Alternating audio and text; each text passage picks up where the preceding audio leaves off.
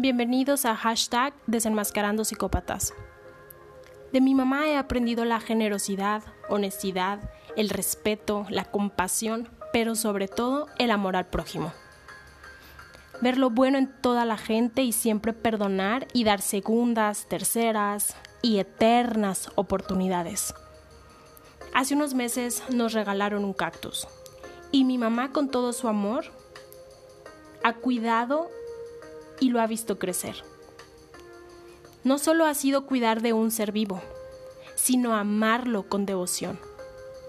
Ayer se dio cuenta que se había caído una parte de su cactus e inmediatamente fue a trasplantar la parte que se cayó. Yo fui a ver en qué ayudaba, pero siempre he mantenido mi distancia y he tenido mis reservas. Pues, es un cactus. Y espina, así que ya he hecho el trabajo sucio por ella, le ayudé a cambiar los cactus del lugar.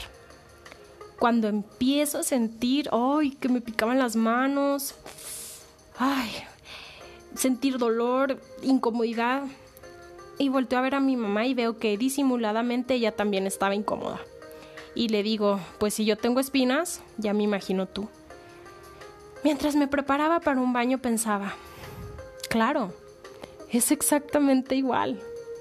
Si te duele, si te hace daño, si tus bromas no dan risa, solo hieren y su crueldad te quita el sueño, si te ha robado la paz y sientes que estás aprisionada y te sientes extraña al haber perdido hasta tu identidad, tu libertad.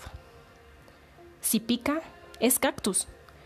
Aún así lo amas, alimentas, cuidas, pero nunca dejará de ser lo que es. Y aunque te sobre el amor, comprensión y aceptación, no tienes el poder de cambiarlo. Quizás ahora has soportado el dolor, las molestias, pero la realidad es que no parará hasta destruirte. Su dolor es saber que tú no eres un cactus, no piensas como cactus, no te ves como cactus y odia no poder dejar de ser lo que es. Por eso destruirte alimenta el vacío de no poder ser tú ni tener lo que tú tienes.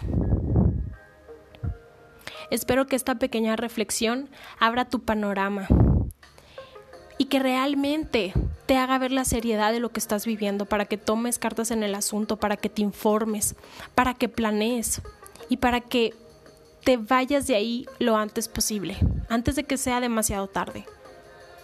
Los espero para el próximo capítulo. Gracias por escucharme. Bye bye.